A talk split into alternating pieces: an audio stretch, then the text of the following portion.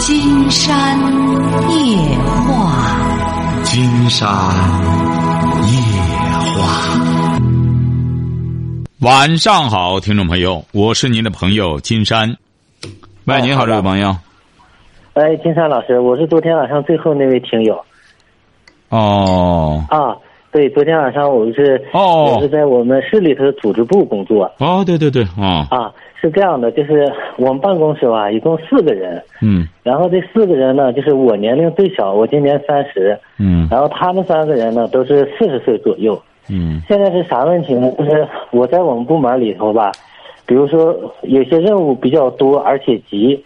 我就有时候加班然后他们呢，就是意思是，看见我加班好像显得我认真，他们不加班，他们不认真。嗯。另外一点呢，比如说是我提出来一些观点呀、想法，可能领导比较赞同，然后他们呢，可能，呃，一些老同志他们这个工作经验比较丰富，但是呢，比如说现在遇到一些新的问题或者一些呃具体的问题呢，可能他们我们在这个思路上就有很多不一样。所以我就发现他们几个人就经常跟我好像，就好像很排挤我的感觉。然后我本人和其他科室的人相处都没有问题，都感觉很很好。只有跟我们办公室内部有有这种感觉。金山老师，您看这种情况我应该怎么处理或者怎么办？您像这位朋友，金山觉得这就是金山想给您谈的这个问题。如果要是这个走仕途啊。也不是每一个人都适合走的，是呢。尽管是学而优则仕，嗯，金山觉得这个，因为这个事儿吧，实际上相比其他的事儿是最难的。难在哪里呢？它是管人的一项工作。是呢。哎，你比如其他事儿，你写个东西、啊写本书什么的，这都是管字儿。但你要是鼓捣这东西呢？就是这个人，人是最难管了，最难调理了。那么你通过这个，由此你也看一看，你具备不具备这种领导能力？领导是一种能力。哎，如果要是，嗯，你比如说，你就就是弄不了。你看，尽管是一下子你分到这么好的个部门，而且组织部门也是很要害这个部门。你你比如说，像和这些，你比如说，你觉得和这些老同志相处的话。很简单，你要和他们处不了，这就说明你这个工作胜任不了。这个没有别的退路。觉得吧，我就是说，我是想这件事怎么能做好，比如说某个事情怎么推进，就是结合我的一些专业特长，比如说一些新媒体呀、啊，或者其实这个很好办，这个东西啊，啊我觉着啊，你比如说，你既然这个这个干这个。既然你想走仕途了，你一定这个东西也得爱好哈，您记住了哈，啊、你得觉着、啊、我为这个付出时间干什么，我都觉得值，我就乐意，这是很重要的。为什么说人得凭兴趣呢？包括当官你也得特别有兴趣，不是大家都是官迷的，晓得吧？啊，是哎，你比如说有些人，啊你你可什么也不干什么，我就愿当官你看他确实就是官迷，就是官迷，官迷，官迷不是贬义的，确实，因为我们还还可以说书迷，就特别喜欢读读书，是不是啊？是。啊你既然想，你比如说，你干这项工作，就意味着你将来必须得当官你要不当官你在这干这干嘛呢？是不是啊？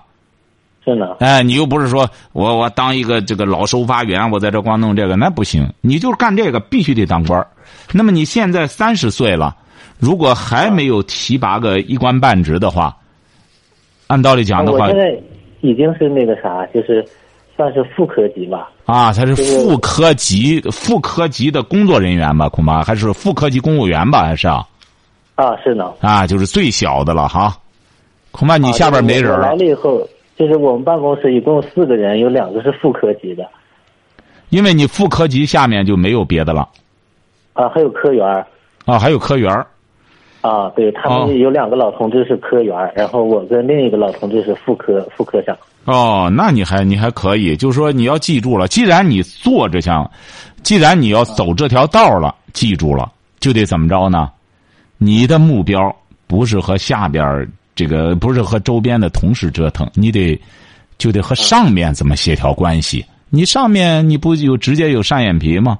管你的，你比如说领导不就是处长不就管你这组织处不就是组组织组织部啊还啊，是组织对，处？我我们处长是算正科级，啊，是啊，你起码首先得和处长协调关系啊，对我跟处长的关系也挺好，主要就是跟那就同事的没关系事儿了。你只要和协啊处长协调好关系，和同事呢，呃，就是实际上你还是在有这一种和别人攀比的这种意识，人家别人才会有这种压力感。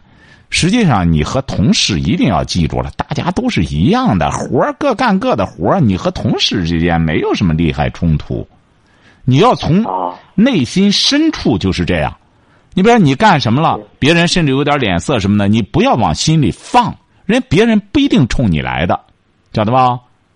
啊，哎，你甚至他有的时候背后说句话怎么着，他他他什么刻意表现什么的，他他有意识的就假装忙啊什么的，说这个都没关系。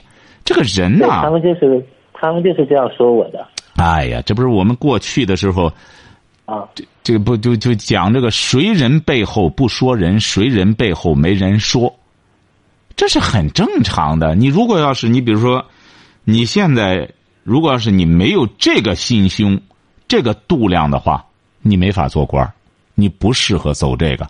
你今天给金山打电话了，你就得记住了。嗯，这个真正能当上官儿的人，千万不要认为他干什么小肚鸡肠做不了大官儿他这个凡是这个官儿越做越大的人，他绝对有包容性。你不相信？你观察一下，你这在官场，你应该看一下。对哎，因为怎么着，他这个做官，他就得不断的这个官儿提拔的大了，就意味着什么？管人儿就多了，是不是啊？嗯的，官儿越大，管人越多。对你比如说，你这个官儿，你当个大官儿，所有的风头全我一个人干什么的话，那那那那那对啊，那就是都是他的了，反正都是他说了算。你要没有这个胸怀的话，那别人，哎呦，他露脸了，他就归我管，这玩意儿他凭什么露脸？都得得都得把所有的词儿都弄我身上。你就有些这样的人啊，这样的人他就当不住官儿晓得吧？啊，哎，人家能当住官儿的就知道，哎，分分头儿。我我主要价值取向什么？我就是做官，我能管住他们就行了。其他方面漏彩儿的事儿和我没多大利害关系的，你们爱爱怎么争怎么争，都给你们，这些资源都给你们。所以说你呢对要记住了，你现在才是个副科员，要和同事呢从内心深处就要记住了，和大家就是要好好的相处。别人爱说什么，甚至说到脸上，都不要介意这事儿。你因为你最年轻，别人数落数落你又怎么着呢？晓得吧？是呢，哎、你得有这个胸怀。你要不能这样的话，金山觉得你不如干脆转行，不如干脆就是做点儿买卖。实际上，商场啊，哼，啊，更难调理。你到商场，商场如战场，一个样儿。是你啊到商场那边也得，你更得说白了，见谁都得点头哈腰的，见谁都得拜。你要做买卖之后，啊，是呢哎。那金山老师，我就是也要调整心态，是吧？你不但要调整心态，这也是一一种处事的、处事的呃原则。你像你现在既然做组织部门的一个一个一个一个工作人员了，那么你将来就要不断的争取力争。你学历也挺高，是不是？你不是硕士吗？啊，是呢，是对啊，你像你在这些地方，指定你你在你科室里也算最高的了，学历。啊，是呢，我是最高的是啊，哎，你得这样，你你你，尽管高，你得晓得，你得把你这个硕士啊用到点子上，不是用它来和别人攀比的。你看我硕士，我你你你大本，我比你厉害，你说你比这干嘛呢？比这个只能得罪别人，是不是啊？嗯，得善于自贬，这把自己的价值啊，要用在有意义的。你别真要是你和大家处好关系了，你甚至反而你是硕士，反而要比那呃学士还要还要更更点头哈腰，晓得吧？嗯善于善于这个藏和收，晓得吧？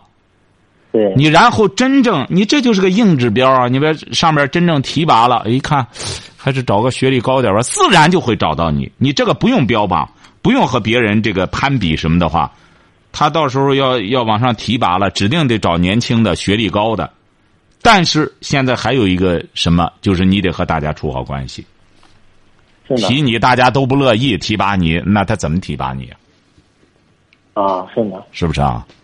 是呢，所以说你在这里边呢，就得当孙子，就得学会当孙子。见了只要比你年龄大的老同志啊，甚至帮着忙活忙活啊，打扫打扫卫生啊，干干活儿你手这这些事儿很重要。啊你在机关里主要鼓捣这东西，比的是这个，啊，是不是啊对？，对我以前可能这方面想的比较少，哎我就一你心想太着每件事儿怎么办。每个对工作你老怎么想把完那个成事儿干好，说白了，你最年轻，真把事儿办好的，人家比你岁数大的绝对能比你办好。像人家一直干着工作了，晓得吧？是呢这个工作没有什么可标榜的，工作啊千万不要，同事之间也是这样，你能干的基本上大家也都能干，主要还嗯是你既然往是要要做官儿了，就是把领导交给你的任务怎么好好的完成了，哎，嗯其他就是和同事得得协调关系，就你要不不善于扎堆儿呢，就少扎堆儿，但是也不要得罪别人。是啊哎，就是多干点活儿多干什么？人家别人有点事儿了，因为你最年轻，才三十啊，别人有点事儿了，老同志感觉哦，我去弄吧，这这这，你这样多好呢，这就是你年轻的优势啊。别人真不想干的活儿了，那你抢着干干不就得了吗？是不是啊？对，你这样才能短时间之内，让大家都觉得你挺好。你这人，你看学历还挺高啊，这人挺好，挺随和。你得在短时间内必须得做到这一点，你做不到这一点，在机关里头那太复杂了。大家相互之间，这人一旦形成了一种成见，你想再改变大家就费劲了。对啊，是呢，哎，你我也是你有这种体会。对呀、你啊，其他科室你处挺好，你个人这个地儿，你你处不好，这不墙墙内开花，墙墙墙墙外墙内开花，墙外香吗？你这这不麻烦了吗？你在外面香，里头就弄点开水一浇，你这花就完了。嗯，是呢，哎，所以说一定要记住了哈。既然每一个行当都有它的一些规则，你像你走这个仕途这个规则，他有的时候玩的不是工作能力，晓得吧？嗯原来嗯金山讲过一个故事，可能你没听过。这也是在金山记得是在节目刚刚开始的时候，金山曾经就是接到过这么个电话哈。这是两个年轻人，都是大学毕业的。啊，大学毕业那个时候啊，有些这种大国企啊还是不错的。对，结果是呢，他俩一块儿分到这个厂里边。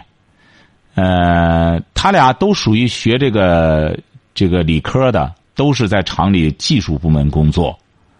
对，呃，那一个呢，就业务特别好，就是整天搞什么革新啊，什么什么，整天在车间里边，就是怎么研究什么，也也也搞了很多革新项目。那一个呢，就是整天，因为他在技术部门儿就和厂长斜对门儿啊，整哦天泡厂长那儿，晓得吧？他俩是同学。嗯那一个泡厂长那边怎么回事呢？因为他那个厂长啊，嗯啊，尽管是这个四十来岁了，但孩子还挺小，要孩子晚。对，哎，孩子啊可能是才一两岁儿还是两三岁儿你想想，这个这个孩子小了之后，这个厂长才四十来四四十岁儿他孩子那么小，家里你说要雇保姆不费劲吗？是不是啊？是人家这小伙子呢，大学毕业生，一看厂长家有这事儿，整天就泡厂长家里。哎呀，忙活这忙活那，说白了比保姆干活干的都好，都到位。嗯哎，你结果是五六年以后，他们俩就拉开距离了，晓得吧？啊，哎，人家那一个就提拔提拔到厂厂办公室，就开始那个那一个呢，就一直在在技术科在那忙活他的这个业务。当然，也不是说那一个就不好，晓得吧？嗯，这就是他俩就是很典型的。那个小伙子也很好，为什么呢？他可以搞革新，他可以干什么？他又是成了这个技术能手。关键是到了他打电话的时候，那时候已经快十年了。那个他那个同学已经是副厂长了。啊，哎，你看他俩就拉开距离，他就觉得，你看现在我们这个，经常说你你也没没干的，你这不是在厂里也挺好吗？你一直是技术的这这个骨干什么的。我说你要比这个的话，你当初的时候你为什么不走人这条道呢？是不是啊？他又说他什么不行，他技术上不行，他功课不行什么的。现在说，正因为人家不行，人家才走这条道儿。那么是的这位小伙就明白了，哎，你不要老认为你身上有优势，每一个人啊，他都有嗯他的长处，这个每一个人都有他的短处，往往这个这个失败的人就是老拿自个的长处比别人的短处，晓得吧？真的，嗯嗯啊你看他俩同班同学一块儿分到这个厂子里来，你看后来就走两条道儿。但是这个没当上副厂长的，一直在技术科的这小伙儿，他就觉着他不平衡。为什么呢？那个时候说白了，这个分房子什么的都是根据级别来分的，他和那个厂长就明显的就差差距挺大嘛。嗯，那个和那个同学，那既然说这就是说人的追求不一样啊。你回过头来，你如果要是本身你不热爱你的工作，你是为了装样子的话，那现在厂里这样对待你就对了。你本来就不热爱这工作，你为什么要在这装样子呢？那你要热爱的话，你就在这个路上继续往下走。那么后来，这个这个这个小伙子也接受金山的建议，后来不知道怎么样了干的。这就说人的心态很重要，有的时候啊，我们这个成功和失败啊，完全出自一种思路，思路不对就是死路。啊，是的，哎，尤其是你现在，经常觉得你这个胸怀不行，你胸怀这个胸怀来自于哪里呢？绝对不是金山给您说这么两句话，您胸怀就打开了，不是这样。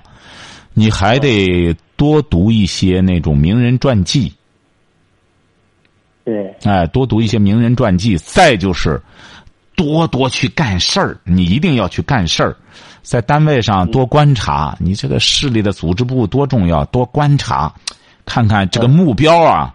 有的时候你这个目标啊，你这这放到你你是个科员，你放到处长身上老琢磨干那个的话，竟然觉得这个不科学，晓得吧？嗯嗯，哎、你得这个目标，甚至你伺候好处长，没准儿在别地儿提拔他就推荐你。你说你老琢磨着顶顶他的班儿，那那就烦你了。所以说这些东西呢，都得处理好这些东西，呃，处理好这么一种心态，这才是一些，呃，这才是一些很重要的一些技巧。你看，咱有一些朋友吧，又想走这道儿，又不研究这个不行。你要真，你得对这个特别感兴趣。哎，今天，哎呀，今天怎么部长金山老师，呃，我倒是挺感兴趣，因为我上学的时候就学生会主席，后来研究生的时候，我本科是学的物理，然后研究生又学了一个管理，哦在国外留学两年，啊然？后毕业回来又考了公务员，开始在郫县区，后来又遴选考到市里面组织部。但你你比如说，这就说明你啊，你如果是再不改变思路，这位朋友哈，嗯你到这边也就打住了。为什么呢？第一点，你在学校里是学生会的主席，是不是啊？嗯，是这个的学干学生会和到单位绝对不一样，因为真在的我大也学。现在才体会。对，因为在大学里啊，同学之间的这种关系啊，还是比较单纯。再就是那些学生也比较单纯。你一旦干学生会主席，没人觉得你怎么着怎么着，他他不会有他不会有利害关系。说白了就是，晓得吧？嗯，是的，再就是你在国外学那些管理那些东西，绝对在中国他有的时候不好使，晓得吧？是的，我现哎在也发现这个问题。对，所以说你得会干什么，你得这个。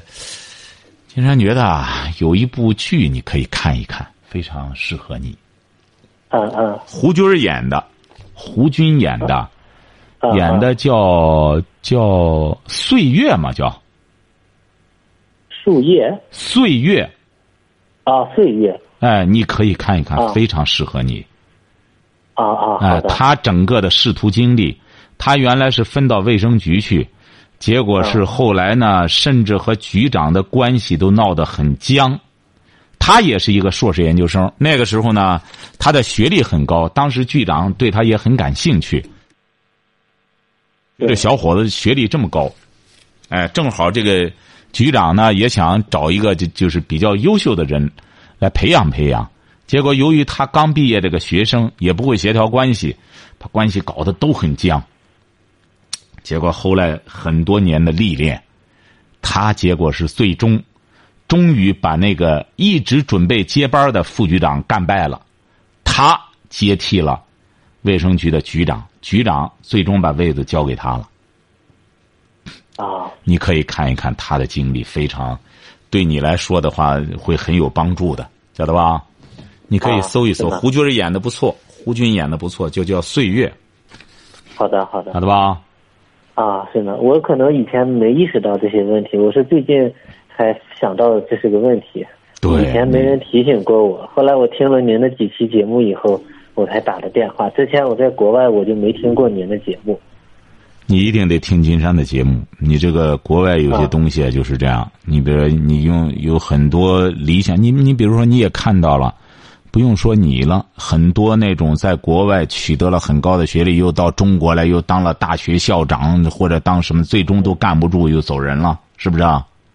是呢，我就嗯你现在光在网上几个大学校长了，最终都离开了，你回过头来，你能说中国这个大学不干什么吗？它这个东西，它就是，它到哪里它都不一样，是不是啊？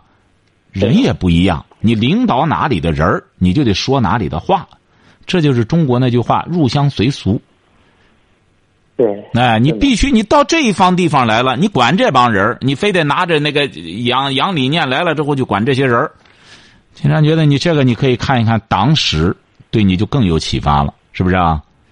是呢，你那一帮留学回来的好使吗？王明那帮人儿，你你你理论很好，下边这帮人不听你的，关键是。对是不是？你这这最终干活的还是这些人，要不然你看李德这帮人的长征的时候打仗，他带这帮人彭德怀就不听他，因为他本身就不想听他的，他在和这帮这个打仗的这这这这这些带兵的人在干仗，他本身又那么年轻，你这帮人这对他本身就反感了，反感了之后，他本身不创造性的去发挥的话，他非常这个呃什么的话，你你怎么弄啊？他就觉得人家都不听他，最终关系搞不好，不就费劲了吗？是呢，哎，你看，按道理讲，你这个资历在你这个城市是很有优势的，又是又是硕士，又有在国外求学的经历，你只要把这个，把整个心态弄好，一定要记住了。这不是你的优势，首先要考虑到，千万不要认为我在国外学两年，我来了之后，我这都是硬指标了。那别人没有我这个经历，别人没有我这个学历，你要这种心态的话，经常告诉你，你绝对上不去。嗯，是的，必须得把自个儿这些优势都贬得一文不值，这就叫欲擒故纵，晓得吧？明白这个，哎，贬得一钱不值，嗯，你别上面想用你的时候，自然而然的会给你捡回来，当成硬指标。明白了，哎，晓得吧？一定要，金山也觉得你呢这么年轻，能够又在这么一个部门儿，在人生的关键时刻，像你这些，像你这现在的这个优势，你要一旦经商的话，你没有优势，晓得吧？是呢，啊，你经商，你这硕士算什么？你没看现在很多经商的老板，有的时候金山聊起来，我就初中，金山老师，我怎么样？你看我现在这钱，我住的怎么样？人家叫板的就是这个，那有学历的怎么着？有学历给我打工怎么着的？哎，他们专门调理这些觉得自个儿学历挺高的人。是呢，你只有在政府部门，他才会按规则来。他觉得你这个学历，你这个对外的这个经验，一定要记住了。你如果要是再记住，你一个致命的问题哈，再把嗯同科室的，你看大你十多岁的人的一些闲言碎语再往心里放的话，那你就整个没戏了，晓得吧？一定要把自个儿同科室的人，这个当成亲人，晓得吧？嗯嗯，这个远亲不如近邻啊！一个办公室的人，如果你和这些人搞不好关系的话，那就废了。啊，是哎呢，，这是最关键的哈。啊，再有什么问问题，你要随时给金山打电话，不要把问题好的搞好的糟了再打电话，好吧？是呢，我就是怕思想有些矛盾解不开，越来越矛盾，那就更更加麻烦了。对你现在就记住了，啊打现在开始轻装上阵。我什么也没有，啊我就才三十岁，我就是一个刚刚硕士毕业生。那个那个啊岁月上也是，那小伙子硕士毕业的时候二十九岁了，也是，哎，所以说啊你这三十岁，而且有国就来了之后，就从一个普通的职员干起，就是我我就是普普通通的，什么跟着老同志学啊，甚至会的东西，求教求教，你这样大家就觉得你挺好，哎，哎，一看还挺挺谦虚，你得该问的时候得问啊，是不是啊？别什么都知道，你就知道的，装不知道也可以的，是不是啊？真的，哎，你得少知道，你毕竟你年轻，知道的也装糊涂，多听听大家的，多干什么？现在你要知道，现在啊，老师不缺，现在都是都都想当老师，晓得吧？嗯嗯，哎，现在缺的是学生，往往学生占大便宜。你只要当学生，见谁都求教，见什么大家都觉得你挺好，这还真好。哎，你看，他他问我了，怎么着的？哎，嗯要记住了，一定要当学生。现在当学生是最沾光的。明白这个意思。哎，你这岁数也小，见谁都见老师，哎，都一一双无知的眼睛，见谁都求教，但是不能演的砸了，让人一看整天在这装，哎，那就不行。哎，真是，人家问你国外经历了，国外学什么？哎，国外什么也没学，国外不行，你得这样。啊，哎，你别又是国外怎么着怎么着，大家一听就反感。哎，你得国外，我都忘了学些什么东西，纯属于混，就是哎，晓得吧？你得这样才行。你真是上面部长和你谈话了，或者或者那个这这这这市长和你谈话了，到那时候你或者需要你在国外学些什么东西啊？到那时候你别说哎呀，这这这混呢，那不行。到那时候，那说明领导想想启用你这一块儿了。只要同事啊问起来，一定要记住了，基本上就在国外混，没什么也没学着。硕士也明白基本上就是混的，哎，硕士也混的。你说现在这学什么？晓得吧？嗯，明白哎了。，哎你们你们四十多岁了，你们那时候那大学那才真是真才实学，现在不行，都在学校都玩儿，晓得吧？嗯，明白嗯哎了。，一定要记住，这这就叫韬晦之术哈，嗯，好的，韬晦之术。好了行，祝你成功哈。好，谢谢，好，谢谢金啊哎，好山老了，师好，再见。喂，你好，这位朋友，喂，你好，陈先生老师是吧？没错，我们聊点什么？啊，这是这样，我那个，我有个闺女的事，我想跟你哎谈谈。什么什么？么？您什么的事儿我一闺女，啊？您闺女多大了？哦，今年十八岁今年。啊，怎么了？哦，她现在她现在谈了一个那个男朋友，我们全家都不同意。现在你就是闺在台女上不是哎不是就是，您闺女啊十八岁是什么文化呃，她是初中文化，啊？她是干嘛的在打工呢，现在呢，啊？打工，在哪打工啊？就是在我们县城里边，啊，在县城。她谈了个什么男朋友？你们不愿意啊？就是她那个男朋友，可能都二十七八了吧，都比我闺女大这么多。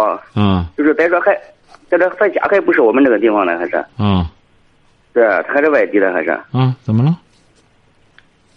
我们感觉不太放心这事儿。你感觉不放心，他放心，啊对不对？你这个事儿，你闺女她十八岁了，成年人了，她有权利选择自己的男友。再者说，您说的这个，人家二十八岁，您闺女不嫌，而且外地的这些都不犯法啊。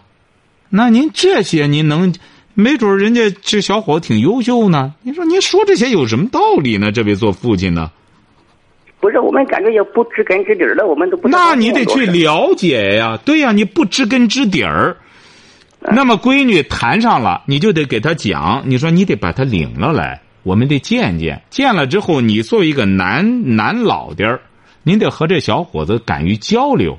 你是哪儿的？你家是哪儿的？你父母是干嘛的？抽个机会，或者我去一趟见见。您说您就这么胆儿小，也不敢和人家见面，也不敢去了解。您闺女她作为一个女孩子来说，她见一个比她大十岁的男孩子，不两句话就不就就就说白了，不就转晕了吗？那就更她就更没有行为能力了。你得对是啊首先敢于去就是对话，其实小伙子我也见过，是见过不行啊，见了你不是说不知根知底儿吗？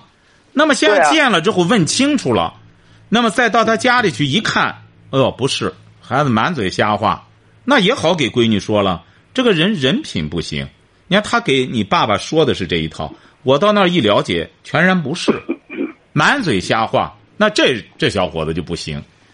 整个你啥玩意儿不知道，光就是，呃，大二大十岁，呃，外地的，我们觉着不行。你这个你闺女也不信服啊，晓得吧？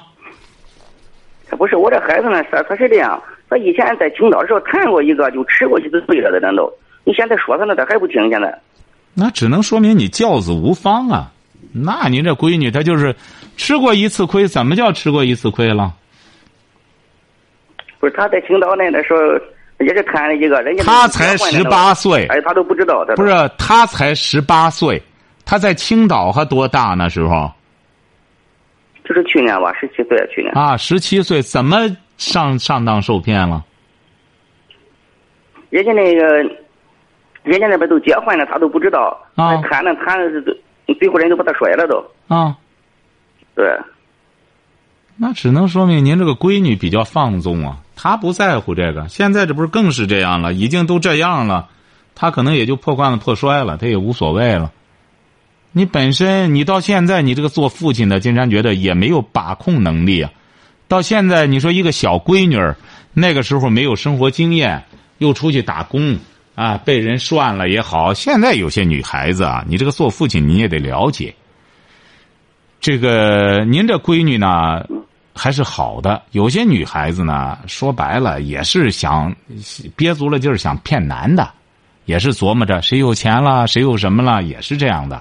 很多所谓的上当受骗呢，都是本来想蒙对方，对方呢，先您比如说，哎，这个那个，金山不是原来不是有个打电话的不就这样吗？租了个高档的住宅，女孩子都愿和他去谈对象去，谈完了才知道那房子是租的。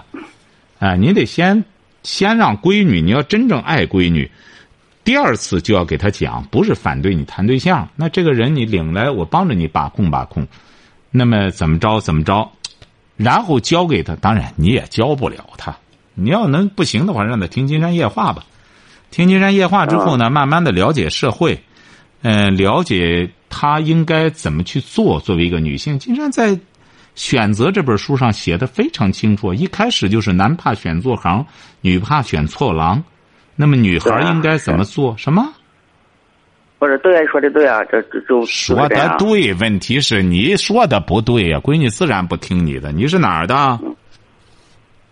我就济南这儿呢，济南的，还让她看看选择哈，看看选择应该怎么选择自个儿的呃未来哈。好嘞，再哎，见好啊了！，哎，好了，行。这当爹的，你说好，今天晚上金山就和朋友们聊到这儿。